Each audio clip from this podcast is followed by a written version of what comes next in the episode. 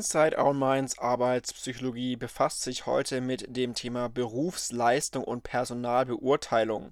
Es geht unter anderem um das Konstrukt beruflicher Leistung. Jetzt muss man natürlich zunächst fragen, okay, wie ist denn das allgemeine Verständnis vom Begriff Berufsleistung und wie kann man diesen Begriff denn operationalisieren? Generell geht es bei der beruflichen Leistung um den individuellen Beitrag eines Mitarbeitenden zu den Zielen einer Firma. Es gibt ein meritokratisches Prinzip und dieses impliziert, dass Leistung ein Wertmaßstab zur Beurteilung von Menschen ist und auch zur Chancenverteilung. Demgegenüber stehen aber auch alternative Wert Wertmaßstäbe und demnach wird dann unter anderem nach Herkunft, Alter oder Bedürftigkeit äh, geurteilt.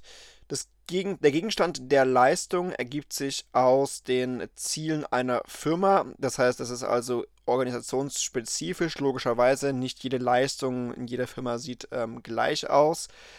Das Potenzial bedingt das berufliche Verhalten. Das Potenzial wird ja im arbeitspsychologischen Sinne vor allem durch die KSAOs operationalisiert und das führt dann eben am Ende zu den Handlungsfolgen und zu den Ergebnissen. Ähm, aber das Potenzial wird für die Leistungsmessung eher selten herangezogen. Die Potenzialanalyse ist ein Teil der Eignungsdiagnostik. Betriebswirte hingegen setzen dann eher auf Ergebniskriterien, ähm, die Personalpsychologen dann eben auf das Verhalten.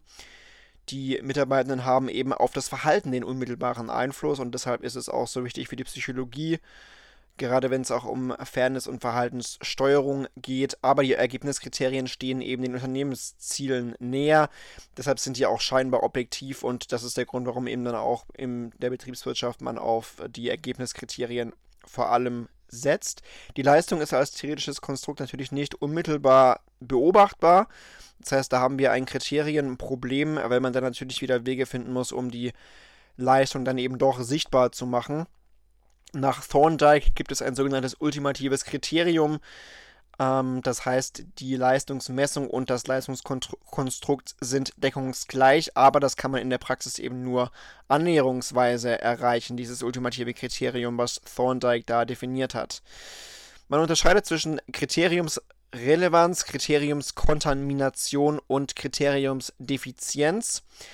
Kriteriumsrelevanz ist das Ausmaß der Übereinstimmung von gemessenem Kriterium und Konstrukt. Dieses Ausmaß sollte natürlich möglichst groß sein, denn wir wollen ja dann auch mit dem äh, Kriterium das Konstrukt erfassen.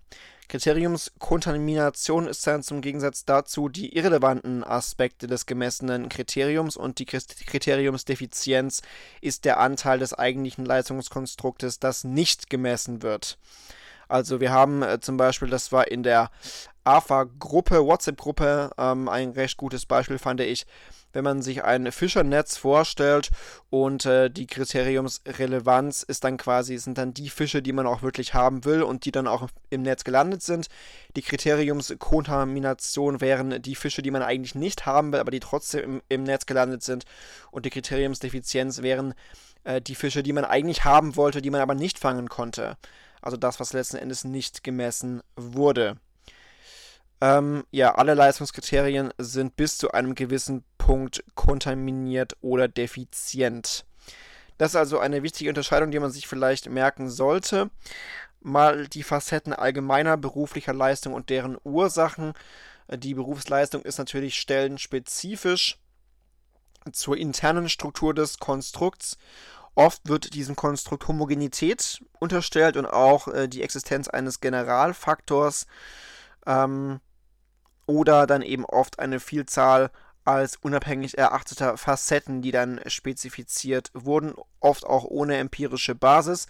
Es gab ein Project A, ein Projekt seit den 1980er Jahren der US Army, ähm, und ähm, demnach gelten über mehrere Berufe hinweg fünf Leistungsdimensionen als identifiziert, davon aber nur eine berufsspezifisch.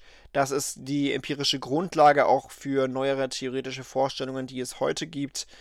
Ähm, ja, also neben der berufsspezifischen gibt es auch äh, berufsübergreifend relevante Leistungsfacetten und da gab es eben eine begrenzte Anzahl an Dimensionen, die da definiert wurde.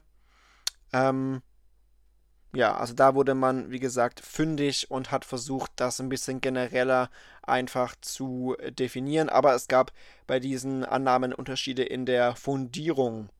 Also äh, auch wenn man über die äh, faktorielle Struktur von Leistung spricht, unter anderem gab es da Unterschiede in den Annahmen. Insofern ist das auch immer nur, nur natürlich bedingt haltbar. Dennoch war es, wie gesagt, der Anlass für Forschung und für die empirische Grundlage für neuere Vorstellungen. Campbell hat 1993 eine Theorie der beruflichen Leistung definiert. Demnach gibt es drei Grundannahmen. Erstens ist die Leistung ausschließlich als berufliches Verhalten zu sehen, nicht auf Basis von Ergebnissen. Das heißt, er hat sich quasi von diesem wirtschaftlichen getrennt und das von den Ergebnissen abgekoppelt, sondern eben das auf berufliches Verhalten bezogen. Die zweite Annahme, es gibt drei allgemeine Ursachenkomplexe, als Formel ausgedrückt dk mal pks mal m. dk ist das deklarative Wissen, pks ist das prozedurale Wissen und m ist die Motivation. Das heißt, man verknüpft das Ganze multiplikativ und auch alles drei muss nach dieser Formel gleichzeitig vorhanden sein, um berufliche Leistung überhaupt definieren zu können, was man schon auch so ausdrücken kann, denn ohne Faktenwissen, ohne das äh, Verfahrenswissen und ohne Motivation wird es dann wahrscheinlich in jedem Beruf auch schwierig. Drittens, es wurden acht Leistungskomponenten definiert. Die Fundierung dessen ist allerdings recht vage erfolgt. Und nach Campbell wurde ein Generalfaktor, den es ja teilweise gab, wie gerade angesprochen, wurde explizit abgelehnt. Allerdings gab es dann spätere Studien mit einem Generalfaktor, der 60% der Varianz in den Urteilen aufklärte. Ja, soviel zu Campbell. Es gab ein Zwei-Komponenten-Modell von Bormann und Motovitlo 1993. Das wurde mehrfach leicht revidiert, aber auch schon häufig empirisch überprüft. Die Konstruktqualität der Unterscheidung wurde auch überwiegend gestützt und ähm, vor allem wurden die definierten Ursachen basierend auf Kausalmodellen beruflicher Leistung entwickelt. Also die empirische Fundierung ist da doch ganz, äh, ganz sauber. Es wird unterschieden zwischen einer aufgabenbezogenen Leistung und einer umfeldbezogenen Leistung. Wodurch kennzeichnet sich das beides? Aufgabenbezogen, das sind eben Tätigkeiten, die ähm, formell Gegenstand der Arbeit sind. Die sind auch direkt ergebnisbezogen und stellenspezifisch. Wenn man jetzt zum Beispiel äh, ein Armaturenbrett fehlerfrei einbauen muss, wäre das eine klare aufgabenbezogene Leistung. Das wird durch die Au Arbeitsanalyse oder die Stellenbeschreibung auch festgelegt. Da steht da drin, okay, das ist zu tun. Ähm, Ursachen dieser Leistung sind Kenntnisse, Fähigkeiten, Fertigkeiten, aber auch Erfahrung und es ist letztlich Verhalten, das der Erfüllung der definierten Arbeitsaufgabe dient. Etwas anders sieht es bei der umfeldbezogenen Leistung aus. Das sind eben Tätigkeiten, die über die formalen Arbeitsinhalte hinausgehen, die indirekt Ergebnisse unterstützend sind und allgemeingültig sind. Da geht es darum, zum Beispiel ungeübte Kolleginnen und Kollegen zu unterstützen. Also vor allem Inhalt dieser umfeldbezogenen Leistung ist die Unterstützung anderer Personen durch Hilfe, Kooperation und so weiter. Auch die Firma zu unterstützen, also sie nach außen hin zu äh, vertreten, loyal zu sein und so weiter. Auch äh, Initiativen stehen damit im Zusammenhang, die Anstrengungsbereitschaft, Initiative und so weiter. Und Persönlichkeit und Motivation sind dann eben quasi Ursachen dieser umfeldbezogenen Leistung. Und das sind dann eben Handlungen, die über die Erfüllung der Arbeitsaufgaben und der Arbeitsrolle auch hinausgehen. Natürlich auch negativ. Also sind natürlich nicht nur positive Handlungen, sondern können natürlich auch negative Handlungen sein. Fähigkeiten und Persönlichkeitseigenschaften ähm, können natürlich die ähm, Leistung auf unterschiedlichem Wege beeinflussen, also mit verschiedenen Moderatorvariablen auch. Zum Beispiel die Intelligenz ähm, ist ja das äh, Erwerb von Wissen. Und ähm, ja, Persönlichkeitseigenschaften, da ist es so, dass ähm, Beurteilte da erkennbar positiv oder negativ auffallen.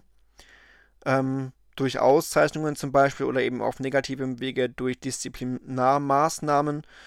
Ähm, ja, Fähigkeiten und Persönlichkeitseigenschaften sind eben zwei Prädiktorkomplexe, die sich dann auch äh, auf der Kriterienseite durch unterschiedliche Aspekte auswirken und eben auch auf unterschiedliche Aspekte der Leistung auf, äh, auswirken. Also man kann Fähigkeiten und Persönlichkeitseigenschaften da durchaus trennen. Sie unterscheiden, wie gesagt, die Leistung auf unterschiedlichem Wege. Wie gesagt, äh, bei der Intelligenz geht es äh, um den Erwerb von Wissen oder da wirkt sich das zum Beispiel aus und bei den Persönlichkeitseigenschaften dann, wie gesagt, zum Beispiel durch ähm, ja, die Art und Weise, wie die Beurteilten einfach dann auffallen. Also zwei Prädiktorkomplexe mit unterschiedlichen Aspekten auf der Kriterienseite. Ähm, Abgeleitet aus dem Modell sollten dann Personalinterventionen eben Aufgaben als auch umfeldbezogene Aspekte von Leistung gemeinsam adressieren, um, um, äh, um wirksam zu sein. Also wenn es Personal, Personalinterventionen gibt, sollten die eigentlich auf beiden Seiten quasi ansetzen oder beide Aspekte berücksichtigen. Das ist dann nur in der Praxis nicht immer so der Fall. Wir haben also auf der einen Seite die Disposition Fähigkeiten, auf der anderen Seite die Disposition Persönlichkeitseigenschaften ähm, Fähigkeiten, da gibt es die Mediatoren Kenntnisse und Fertigkeiten. Da geht es auch die, um die maximale Leistung und um kurzfristige instabile Leistung in neuen Tätigkeiten. Das ist das Kriterium. Bei den Persönlichkeitseigenschaften, da geht es um die Mediatoren Motivation, Inhibition von Verhalten und die Kriterien sind die typische Leistung und langfristige stabile Leistung in gut beherrschten Tätigkeiten, was ja auch irgendwie Sinn macht. Also die Persönlichkeitseigenschaften drücken sich dann quasi in den stabilen Leistungen aus, in den langfristigen Leistungen und es geht um die typische Leistung, denn ähm, ja, je mehr oder je länger irgendwie die Persönlichkeitseigenschaften einwirken, desto typischer sind sie ja auch. Und bei den Fähigkeiten geht es eher um die maximale Leistung, wie viel kann jemand maximal quasi erreichen und eben, wie gesagt, die kurzfristige Leistung, denn äh, Fähigkeiten sind ja auch etwas, was, äh, was erlernt werden kann und was sich auch verbessern lässt natürlich.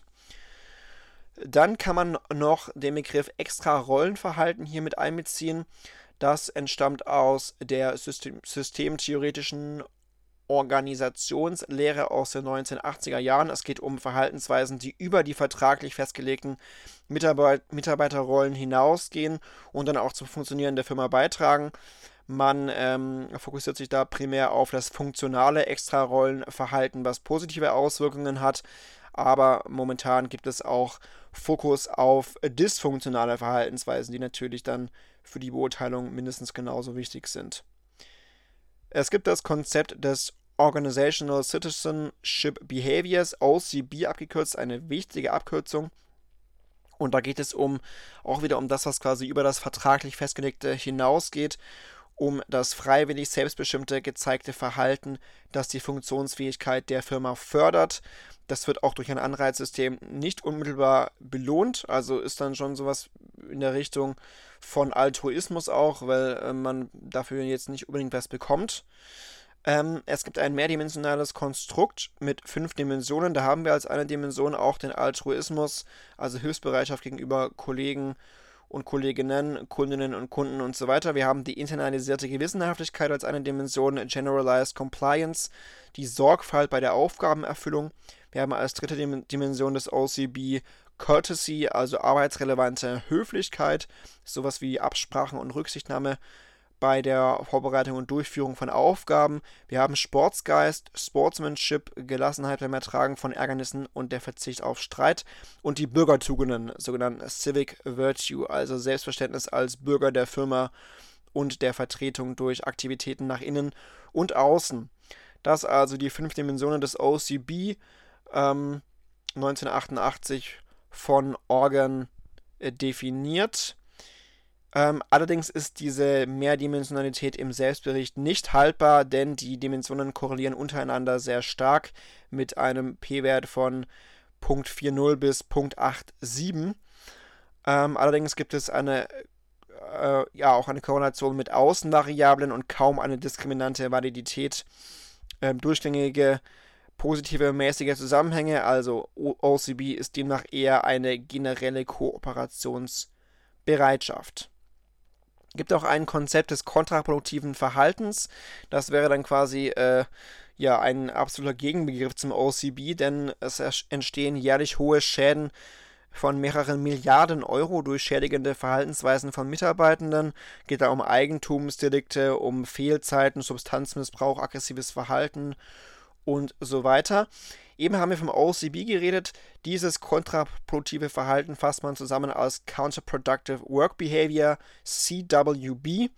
Eine wichtige Abkürzung, die man sich merken sollte, weil das dann ja, glaube ich, in der Klausur auch teilweise mit den Abkürzungen so äh, abgefragt wird. Das sind willentlich ausgeführte Handlungen, die eine Firma oder deren Mitarbeiter zumindest potenziell schädigen und dagegen verstößt man eben auch gegen legitime Interessen des Geschädigten. Also da erfolgt kein Aufwiegen mit dem legitimen Nutzen und es geht eben um das offensichtliche Schädigungspotenzial.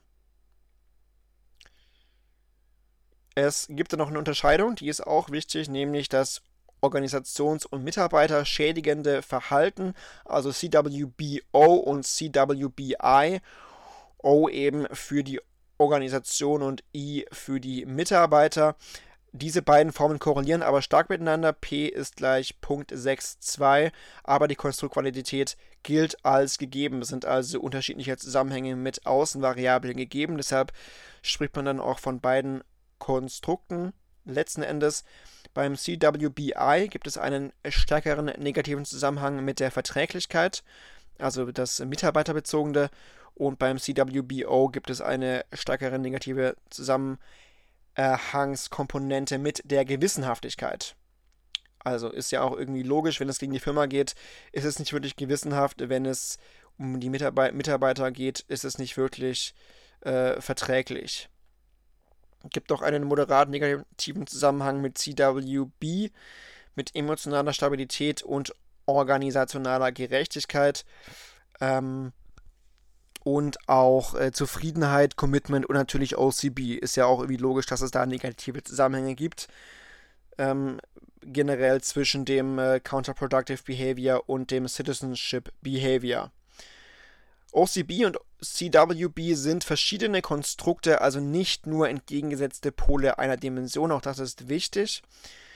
Gibt auch eine umfassende Taxonomie und auch eine Untersuchung von Erklärungen für das CWB, also für das Counterproductive Work Behavior. Eine Vielfalt auch an Erklärungsversuchen ohne Bezug zueinander.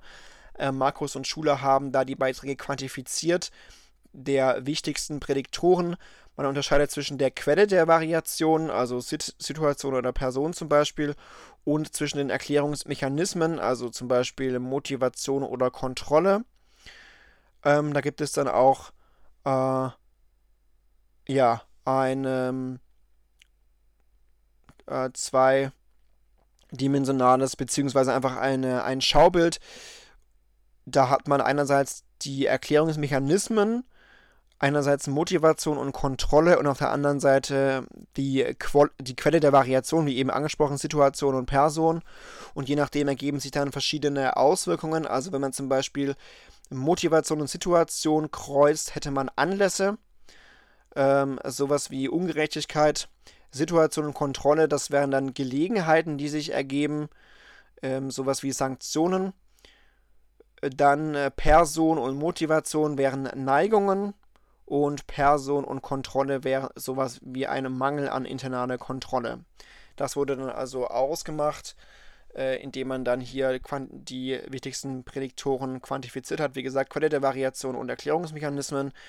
Der, die interne Kontrolle liefert den stärksten Beitrag zur Verhaltenserklärung. Besonders die Selbstkontrolle hat eine herausragende Rolle, denn es ist so, dass Personen mit einer niedrigen Selbstkontrolle die negativen Konsequenzen von kriminellem Verhalten ähm, für andere und für sich selbst nicht bedenken, denn diese treten ja erst mittel- bis langfristig ein. Also wenn man eine geringe Selbstkontrolle hat, dann denkt man da eben nicht daran, weil diese langfristigen Folgen teilweise eben nicht abgewogen werden können. Das ist zu unterscheiden von den unmittelbaren Be Bedürfnisbefriedigungen durch das Verhalten. Aber gibt auch andere Merkmalsbereiche mit Wechselwirkungen. Aber wie gesagt, vielleicht nicht schlecht, sich diese umfassende Taxonomie da anzuschauen. Wie gesagt, mit diesem, dieser Grafik und den Erklärungsmechanismen, Motivation und Kontrolle und der Quelle der Variation, Situation und Person, was dann eben zu Anlässen, Gelegenheiten, Neigungen und dem Mangel an internaler Kontrolle führt. Dann gibt es ein Konzept der adaptiven und proaktiven Leistung, also neue Konstrukte zur Erfassung der Leistung, trotz der Instabilität der modernen Arbeitswelt. Und wir haben da eben die adaptive Leistung nach Pulakos und anderen 2000. Das ist quasi ähm, aufbauend auf dem CIT, also Critical Incident Technique. Technique ähm, aufbauend auf diesen basierten Anforderungsanalysen, die eben auf CIT basieren, acht spezifische Dimensionen der Anpassungsfähigkeit, zum Beispiel sowas wie Kreativität. Dafür zu unterscheiden ist eine proaktive Leistung, die Antizipation von Entwicklungen der Zukunft und deren Gestaltung durch Eigeninitiative. Ähm, diese Konstruktvalidität der Struktur wurde durch erste konfirmatorische Faktorenanalysen gestützt, ist also plausibel, aber erst in Ansätzen erforscht. Wie gesagt, beides ähm, zwei Konstrukte, adaptive Leistungen, wie gesagt, da geht es eher um sowas wie äh, Kreativität und Lernmotivation und die proaktive Leistung, die Antizipation von Entwicklungen der Zukunft und auch die Gestaltung durch Eigeninitiative. Da haben wir also wieder was Positives, jetzt gerade weg von diesen ähm, Erklärungen von CWB, eher sowas, das dann auch, wie gesagt, dieser komplexen Arbeitswelt Rechnung trägt. Wir haben ja die Herausforderungen für die Mitarbeitenden, dass dass man quasi antizipieren muss, dass man die Zukunft bedenken muss. Und ähm, das wurde ja durch Corona auch nochmal ad absurdum geführt, dass man sich vielleicht Gedanken machen muss, okay, welcher Job ist wirklich absolut zukunftsfähig. Ähm, und hier, wie gesagt, dann adaptive und proaktive Leistung im Fokus der Forschung gewesen. Personalbeurteilung. Es gibt Funktionen der Personalbeurteilung. In der Wissenschaft hat man da lange Messprobleme ausgemacht. Mittlerweile hat man die Auffassung, dass es sich um ein politisches Instrument der Interaktion handelt. Ähm, das heißt, implizite und explizit verfolgte Ziele, Erwartungen und Ängste müssen hier berücksichtigt werden. Wir haben vier Kategorien für Funktionen der Leistungsbeurteilung. Wir haben interpersonale Entscheidungen, intrapersonale Entscheidungen, die Systemerhaltung und die Dokumentation. Das heißt, interpersonale Entscheidungen werden sowas wie Entgeltfindung, Beförderung, Kündigung. Intrapersonales äh, wäre sowas wie Feedback, Beratung, Verhaltenssteuerung, Stärken- und Schwächenanalysen. Systemerhaltung wäre die Personalplanung und auch äh, der Personalentwicklungsbedarf und die Dokumentation eben die Begründung von Personalentscheidungen und dann auch die Validierung von Auswahl und Entwicklung. Das also vier Kategorien für die Funktion der Leistungsbeurteilung. Äh, letztlich ist die Erfüllung der genannten Funktionen eben oft dann nur auf Grundlage von Leistungsurteilen möglich. In der Praxis ist es oft so, dass mit einem Beurteilungssystem verschiedene Zwecke verfolgt werden, was natürlich problematisch ist, denn man muss dann natürlich äh, verschiedene Systeme eigentlich haben. Die sind nämlich untereinander nicht vereinbar miteinander, äh, vor allem bei inter- und intrapersonalen Entscheidungen. Trotzdem ist es so, dass bei knapp 70% der Firmen mit einem System gearbeitet wird, statt dann hier ähm, den verschiedenen Kategorien Rechnung zu tragen. Es ist so, dass inter- und intrapersonale Zwecke sogar unvereinbar sind. Interpersonal ist eben eher administrativ, intrapersonal betrifft eher die Entwicklung. Also beim Interpersonal geht es um die Differenzierung zwischen Personen, um Vergleichbarkeit und Standardisierung, um die Interessenlage, um Transparenz und Gleichbehandlung. Beim Intrapersonalen eben um die Differenzierung innerhalb der Person, also Stärken und Schwächen. Auch, dass man auf den Einzelfall eingeht und ähm, dass man äh, Schwächen anspricht. Vertraulichkeit ist da ein wichtiges Element und auch die Einzelfallgerechtigkeit. Und so wird dann eben sichtbar, dass das nicht über ein und dasselbe Instrument oder nicht über dieselbe Methode eben abgebildet werden kann. Für das Intrapersonal braucht man eine Potenzialanalyse, auch eine tiefergehende Einzelfalldiagnostik und das Day-to-Day-Feedback ist einfach wichtig, das dann auch informal erfolgt. Ähm, ja, und trotzdem ist es eben so, dass das in den Unternehmen äh, über einen Kamm geschert wird, was dann zu Konflikten führt. Ähm, ja, und die Ent Entwicklungsmaßnahmen benötigen einen hohen Grad der Individualität. Äh, es ist aber im Gegenteil eben so, dass da ein hoher Grad an Standardisierung vorliegt, anstatt eben dieser Individualität äh, Rechnung zu tragen auf der täglichen Basis wenn man Menschen oder Mitarbeitende entwickeln möchte. Jetzt kann man sich natürlich fragen, okay, wie kann man denn solche Leistungsmessungsinstrumente oder die Leistungsmessung selbst messen? Äh, das ist schon mal kompliziert, äh, wenn man eine Messung quasi messen möchte. Ähm, äh, das ist ein Dilemma, weil es ein Kriterienproblem gibt. Ähm, wir haben eben einerseits technische Maßstäbe, sowas wie psychometrische Gütekriterien, Validität und Reliabilität. Wir haben Urteilstendenzen und die Akkuratheit. Aber wir haben eben auch untechnische bzw. praktische Verwendungskriterien. So haben das Markus und Schuler unterschieden. Also das ist durchaus nicht so einfach hier zu messen. Ähm, psychometrische Gütekriterien, ähm, da ist es vor allem schwierig, äh, die kriterienbezogene Validität zu bestimmen. Auch ist es schwierig, die Reliabilität zu bestimmen. Ähm, denn die interne Konsistenz ist ja nur als Maß sinnvoll, wenn wir die Annahme der Homogenität haben.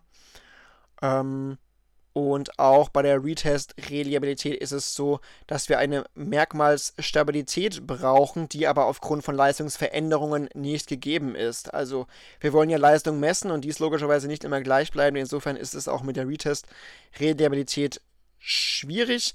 Trotzdem ist es so, dass Leistungsbeurteilungen im Mittel zeitlich erstaunlich stabil sind. Oft erfolgt die Messung auch über Beurteilerübereinstimmungen. Ähm, ja, wenn die Beurteilenden aus derselben Hierarchieebene stammen und die gleiche Informationsgrundlage haben. Dann ist es auch so, dass äh, Beurteilungen aus verschiedenen Quellen als Maß der Konstruktvalidität gelten und die Inhaltsvalidität wird meistens sichergestellt durch die anforderungsanalytische Fundierung. Jetzt gibt es natürlich auch Urteilstendenzen, die wir ja auch teilweise schon kennen. Ähm, zum Beispiel die Mittelwertstendenz, also dass der Mittelwert im Vergleich zu statistischem Ideal nach oben äh, verschoben ist. Das ist die milde Tendenz.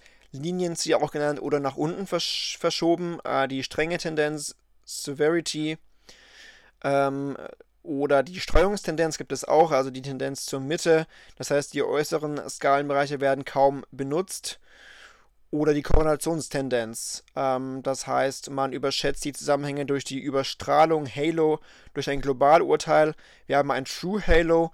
Das heißt, die tatsächliche äh, positive Korrelation der Leistungsfacetten, da liegt kein Fehler vor. Oder das Illusory äh, Halo. Das heißt, eine darüber hinausgehende Kovariation und eben auch ein Fehler durch ein Globalurteil. Die Urteilstendenzen können unwillkürlich sein, also durch Sympathie zum Beispiel oder durch Reihenfolgeneffekte oder auch absichtsvoll entstehen. Wir haben natürlich auch politische oder strategische Urteilsverzerrungen, die funktional oder dysfunktional sein können. Ähm, letztlich haben wir keinen nennenswerten Zusammenhang zwischen Urteilstendenzen und Urteilsakkuratheit. Äh, die Urteilstendenzen sind als Qualitätsmaßstab deshalb wenig geeignet. Die Akkuratheit korreliert mit der, mit der milde Streuung und mit dem Halo. Beurteilungen kann man natürlich auch als Informat äh, Informationsverarbeitungsprozess sehen. Ähm, letztlich gibt es hier die, die, Beobachtung und Informationssuche, das heißt, bedeutsame Situationen werden aufmerksamer beobachtet, ungewöhnliches Verhalten wird eher external situativ attribuiert, bei der Enkodierung ist es so, dass die Evaluation meistens schon bei der Enkodierung stattfindet und eben nicht erst zum Ende des Urteilsprozesses. Das heißt, das Verhalten wird dann eher retrograd aus der globalen Evaluation erschlossen und Ungewöhnlichkeit wird auch eher korrekt enkodiert und erinnert. Bei der Speicherung und beim Abruf ist es so, dass die Genauigkeit besser ist, wenn der Zweck der Beurteilung vorab bekannt ist und ähm, die Verhaltensverankerung in den Urteilsskalen kann das Verhalten suggerieren, das teilweise gar nicht gezeigt wird. Bei der Integration und bei der Wiedergabe ist es so, dass die Genauigkeit abnehmend ist bei mehr als einem Tag zwischen Verhalten und Urteilsabgabe und es gibt einen Einfluss durch Verhalten vor oder nach der Zielspanne, auch Kontrasteffekte durch die vorherige und die aktuelle Leistung und Assimilationseffekte, also bei einer aktuell ungewöhnlichen und bei einer späteren Leistung. Das sind also alles äh, Beurteilungen als Informationsverarbeitungsprozesse. Modelle, die mehrere Phasen der Informationsverarbeitung spezifizieren. Das heißt, wir beurteilen, entwerfen eben ein Bild der Realität, das durch kognitive Vereinfachungen gefiltert ist. Das wissen wir auch schon aus 3a. Ähm, die Forschung hat das primär im Labor eben durchgeführt mit aufwendigen Schätzverfahren, was aber jetzt mittlerweile nicht mehr so der Fall ist. Ähm, ja. Die, der Zweck der Beurteilung wird eben durch alle Phasen beeinflusst und da haben wir eben spezifische Befunde, die ich eben gerade genannt habe. Da gibt es eben verschiedene Phänomene, die bei der Beobachtung, bei der Enkodierung, Speicherung und Abruf und dann eben auch bei Integration und Wiedergabe auftreten. Also das erinnert ja sehr an die Gedächtnispsychologie und an die Art und Weise, wie wir eben Informationen ähm, speichern. Und ähm, insofern ja auch mal spannend zu wissen, wie wir da vorgehen bei so einem Informationsverarbeitungsprozess, um dann auch Beurteilungen zu treffen.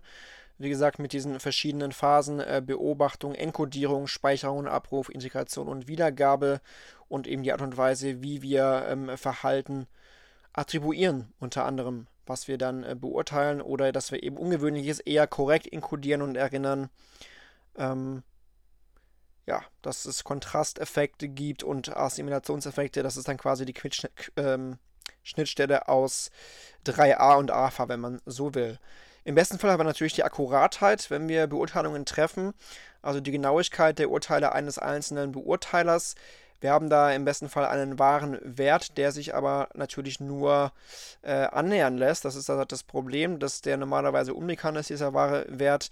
Es gibt eine mathematische Definition von Akkuratheit mit vier Komponenten nach Kronbach, nämlich Elevation, Differential, Elevation, Stereotype Accuracy und Differential Accuracy. Elevation bedeutet eben, dass es äh, ein globales Maß der Abweichung von den wahren Werten über alle beurteilten und Dimensionen gibt und das wird dann gemittelt. Also die durchschnittliche Abweichung. Differential Elevation heißt eine beurteilten spezifische Ungenauigkeit gemittelt je beurteilten über alle Dimensionen. Das ist bei interpersonalen Entscheidungen wichtig, deshalb ja Differential. Stereotype, also eine merkmalsspezifische Ungenauigkeit oder Genauigkeit gemittelt je Dimension über alle Beurteilten und Differential Accuracy, also die Genauigkeit bei der Identifikation individueller Stärken und Schwächen. Auch das ist bei inter, intrapersonalen Entscheidungen äh, wichtig. Diese Arten hängen auch äh, untereinander nicht substanziell zusammen. Ja, Verwendungskriterien, natürlich ist es so, dass das eine quantifizierbare, quantifizierbare Größe gibt, denn der Nutzen des Ganzen sollen Leistungssteigerungen sein, indem es eben ein Beurteilungssystem gibt. Also man möchte die Leistung steigern, indem man ein System einführt. Ähm, nach Schätzungen von Schuler und Markus gibt es einen Leistungsgewinn von ca. 17% durch Einführung einer systematischen Beurteilung. Aber natürlich kann es auch Schäden geben durch eine mangelnde Akzeptanz und auch durch eine psychische Belastung der Beteiligten. Kann man sich ja vorstellen, wenn man da so äh, beurteilt wird, kann es natürlich auch unangenehm sein. Es geht eben also auch darum, dass die Beurteilungsverfahren unterschiedlich akzeptiert werden. Das ist auch ein wichtiges Entscheidungskriterium als Verwendungskriterium. Und bei den Beurteilungen sind auch die, die Reaktionen von den Beurteilten und auch den, den, Beurteilern wichtig zu berücksichtigen. Die Praktikabilität steht auch im Vordergrund von den Beurteilungssystemen, wenn ähm, ja, die Systeme vielleicht zu schwierig sind oder auch zu zeitaufwendig. Also Aufwand, Verständlichkeit und der wahrgenommene Nutzen des Systems sind da wichtig. Jetzt kann man sich fragen, welche Quellen der Beurteilung gibt es. Es gibt objektive Indikatoren, also man kann subjektive Quellen wie Urteile von objektiven Quellen wie Indikatoren eben unterscheiden, aber Objektiv- und Ergebniskriterien sind nicht deckungsgleich, gibt aber eine hohe Schnittmenge zwischen beiden. Objektive Kriterien sind berufsspezifisch, sowas wie Verkaufszahlen zum Beispiel, können aber auch generalisierbare objektive Verhaltensindikatoren sein, sowas wie Anwesenheitsraten.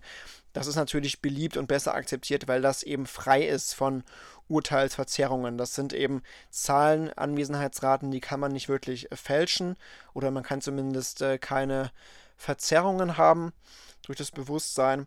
Aber objektive Kriterien haben dann oft wieder die starken Defizienz- oder Kontaminationsprobleme. Das haben wir ja angesprochen, dass da oben äh, oft eben auch die Fische ins Netz gehen, die man nicht haben will, oder dass man die gar nicht trifft, die man haben will eine schlechte Vergleichbarkeit. Das heißt, diese objektiven Kriterien sind für interpersonale Entscheidungen eigentlich ungeeignet. Oft gibt es auch gar keine objektiven Kriterien. Also zwischen Stellen kann dann schlecht verglichen werden. Es gibt aber auch einen Lösungsansatz für zum Beispiel Computerarbeitsplätze, zum Beispiel das sogenannte EPM, das Electronic Performance Monitoring. Das heißt, da wird, werden dann die Tastenbewegungen ähm, aufgezeichnet für eine lückenlose Leistungskontrolle. Wenn man sich das aber ethisch dann ein bisschen vorstellt, ist das natürlich umstritten, weil das äh, ein ziemlich äh, psychischer Stress zur Folge hat natürlich, wenn man weiß, okay, da würden gerade meine, Lasten, meine Tastenbewegungen aufgezeichnet, kann man sich ja vorstellen, dass das nicht so ganz entspannend ist. Ja, es gibt natürlich auch Beurteilungen durch Vorgesetzte. Die können die äußeren Umstände auch berücksichtigen, um auch die Kontamination auszugleichen. Also indem man eben nicht alles das messen kann, was auch von außen kommt, kann das dann ausgeglichen werden durch das, was eben Vorgesetzte auch wahrnehmen. Ähm, aber es könnte sogar am Ende eine stärkere Kontamination geben als durch objektive Indikatoren, ist also natürlich auch immer ziemlich abhängig. Der direkte Vorgesetzte ist die wichtigste Urteilsquelle. Nach psychometrischen Kriterien im Mittel ist das auch die beste einzelne Urteilsquelle, also mit einer hohen Inter-Rater-Reliabilität. Ähm, die korrelieren auch höher mit anderen Urteilsquellen und objektiven Indikatoren als andere Einzelurteile. Das Problem sind natürlich hier auch Sympathieeffekte, auch mikropolitische Faktoren und die Eindruckssteuerung durch die Beurteilten. Ist also auch keine perfekte Beurteilung natürlich. Wir haben auch zunehmend flache Hierarchien und natürlich auch größere Kontrollspannen. Und das erschwert dann natürlich im Einzelfall das Urteil über die Leistung des Einzelnen durch den Vorgesetzten. Gibt also noch weitere Quellen auch, wie Beurteilung erfolgen kann, nämlich durch Kollegen oder Gleichgestellte. Ähm, da gibt es natürlich mehr Gelegenheiten, die typische Leistung zu beobachten, auch eine höhere Anzahl an Gelegenheiten im Prinzip, aber kann natürlich auch Interessenkonflikte geben, auch eine mangelnde formale Legitimation oder Legitimität. Also äh, Akzeptanzprobleme natürlich, wenn man weiß, okay, ich werde gerade durch einen Kollegen da beurteilt. Das ist ja auch nicht so immer äh, etwas, was von jedem akzeptiert wird. Gibt auch eine ähm, Beurteilung durch unterstellte Mitarbeiter, also für die Führungskraftentwicklung ist das dann äh, etwas, was in Erwägung gezogen werden kann, um die Führungseffektivität auch zu messen. Da ist aber auf jeden Fall die Anonymität erforderlich durch das Abhängigkeitsverhältnis, was ja besteht. Wenn dann der Tim Cook von Apple irgendwie weiß, äh, welcher Unterstellte ihn vielleicht beurteilt hat, kann das natürlich dann auch zu Konflikten führen. Ähm, externe Quellen gibt es auch als, äh, als Quellen der Beurteilung, also sowas wie Vorgesetzte höherer Hierarchie. Ebenen, Kundinnen und Kunden, Geschäftspartner können natürlich auch ähm, Beurteilungsquellen sein. Da kann es aber größere Defizienzprobleme geben, da ja nur ein kleiner Leistungsausschnitt beobachtet wird. Also natürlich weiß jetzt ein Kollege oder ein Geschäftspartner nicht alles über die eigene Leistung. Insofern ist das auch nicht optimal. Die Selbstbeurteilung gibt es natürlich auch noch. Die wird in der Psychodiagnostik am häufigsten genutzt bei administrativen, administrativen Entscheidungen, wird sie aber aufgrund der Interessenskonflikte logischerweise nur selten verwendet. Ähm, ja. Und ähm, dieser Abgleich zwischen Selbst- und Fremdurteil kann natürlich dann auch eine, ein Maß sein für die Entwicklung und für die Verhaltenssteuerung. Das Selbsturteil ist oft milder als das Fremdurteil, allerdings nur in moderatem Umfang. Und oft ist es auch so, dass die Selbstbeurteilungen trotzdem noch ergänzend hinzugezogen werden, denn als Mitarbeiter selbst kann man ja am besten irgendwie einschätzen, ähm, oder man kann selbst einfach nur das beobachten, was man auch macht. Also niemand kann ja die eigene Leistung so gut beobachten wie man selbst. Ob man das dann auch so gut beurteilen kann, ist natürlich die Frage.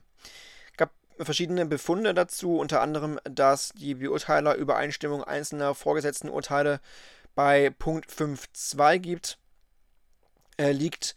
Ähm, es gibt die, äh, den Befund, dass objektive Kriterien mit vorgesetzten Beurteilungen im Mittel zu Punkt 4.0 korrelieren gibt auch die Beobachtung, objektive Kriterien korrelieren mit Mitarbeiterurteilen zu Punkt 2.5, mit Kollegenurteilen zu Punkt 2.9. Also da wären dann die vorgesetzten Beurteilungen mit einer höheren Korrelation ausgestattet. Auch wie gesagt, die, die äh, Beurteilerübereinstimmung ist recht gut zwischen den vorgesetzten Urteilen mit Punkt 5.2. Das ist ja ein äh, gutes Ergebnis. Und die Fremdbeurteilungen korrelieren untereinander mit Punkt 5.7 und Punkt 7.9. Auch das ist ja ein gutes Ergebnis.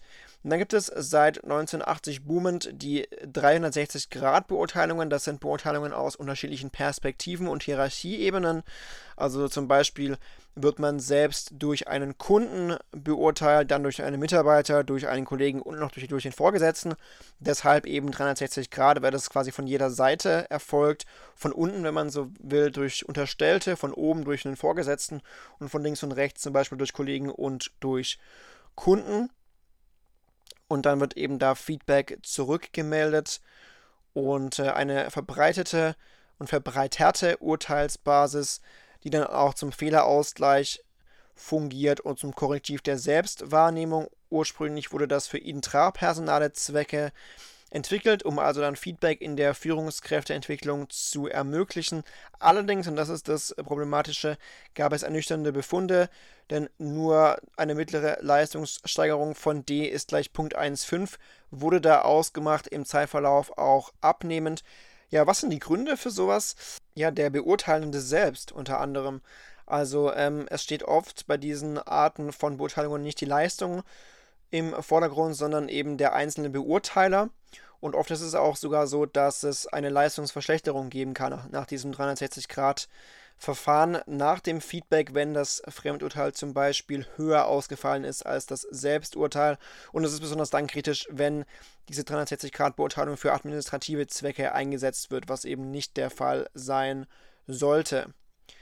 Es gibt verschiedene Beurteilungsverfahren, zum Beispiel die freie Eindrucksschilderung, die für Entwicklungs- und Beratungszwecke sinnvoll ist, eine qualitative Art der Beurteilung. Es gibt zielsetzungsorientierte Verfahren.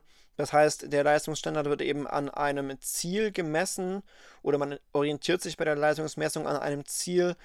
Ähm, ja, also sowas wie zum Beispiel auch das partizipative Produktivitätsmanagement, die Balanced Scorecard. Das sind alles Arten von zielsetzungsorientierten Verfahren.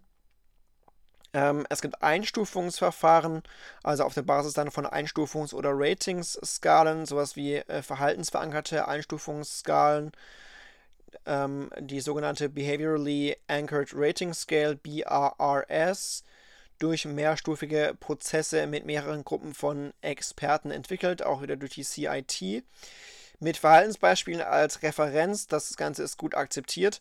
Wir haben äh, aber nicht nur verhaltensverankerte Einstufungsskalen, sondern auch Verhaltensbeobachtungsskalen, sowas wie die Behavior Observation Scale BOS, basiert auch auf dem CIT, auf der CIT mit verhaltensbezogenen Aussagenslisten mit einer einheitlichen Rating-Skala. Wir haben aber auch die Mixed Standard Scale MSS mit einer hierarchischen Anordnung der Aussagen. Ähm, auch die Verteilungsmessung zur Einschätzung von Konsistenz des Verhaltens, was allerdings noch zu komplex ist.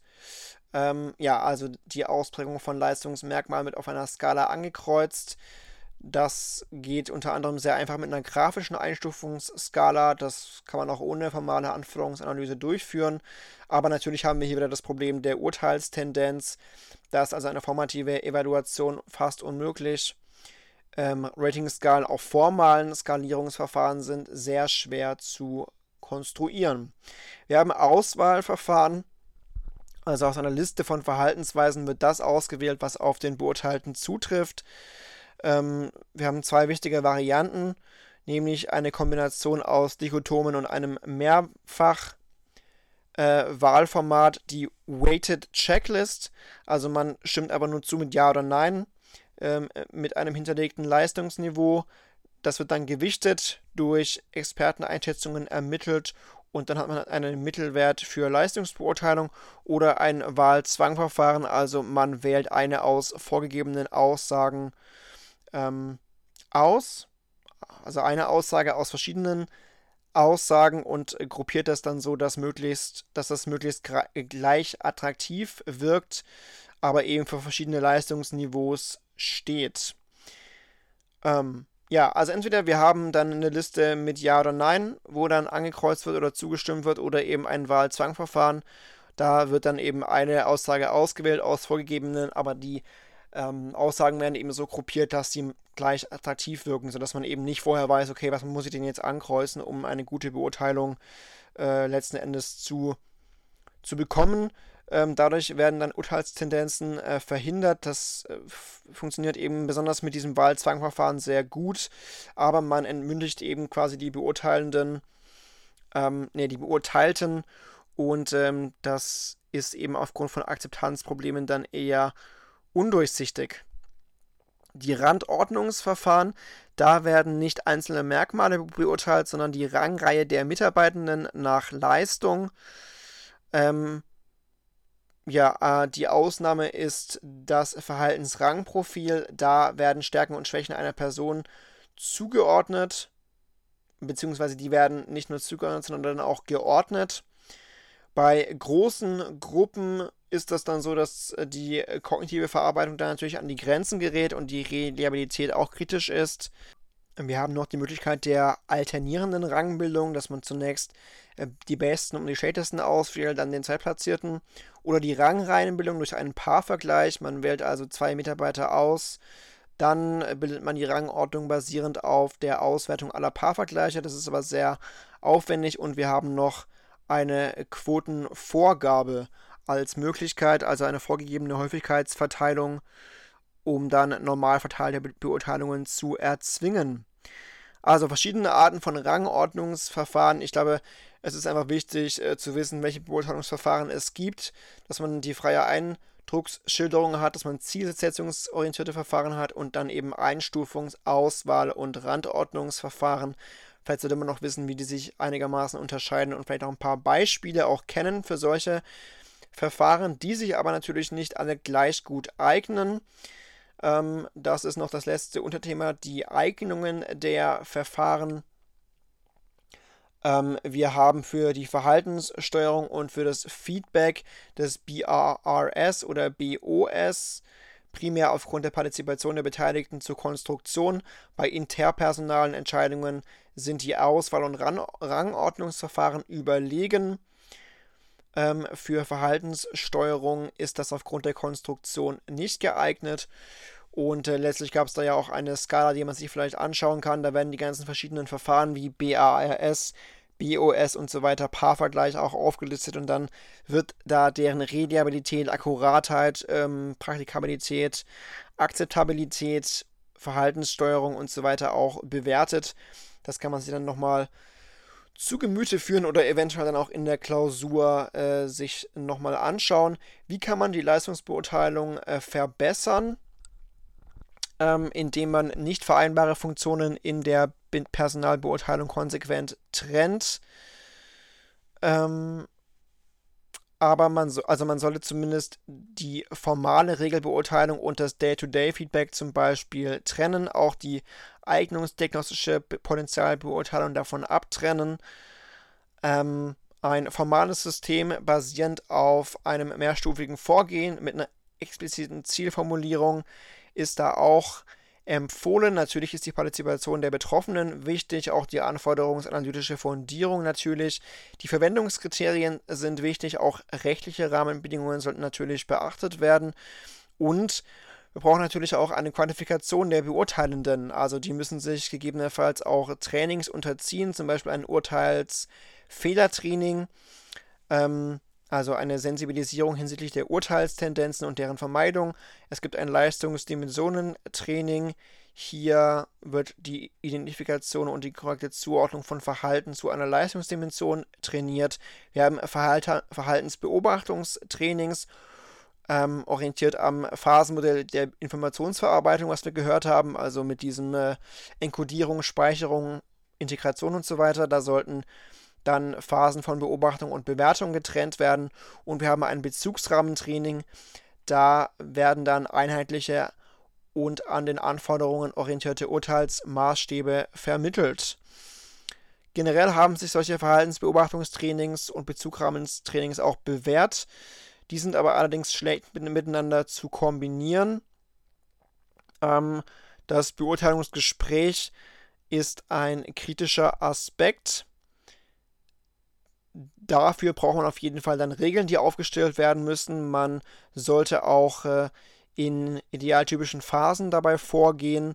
Man sollte sich vorbereiten, auch eine offene Atmosphäre bei der Begrüßung schaffen ähm, und auch eine ausführliche Beurteilung vornehmen. Man sollte Erfolge würdigen, auch Probleme im Dia Dialog klären und auf jeden Fall einvernehmliche Ziele und Maßnahmen definieren für ein solches Beurteilungsgespräch.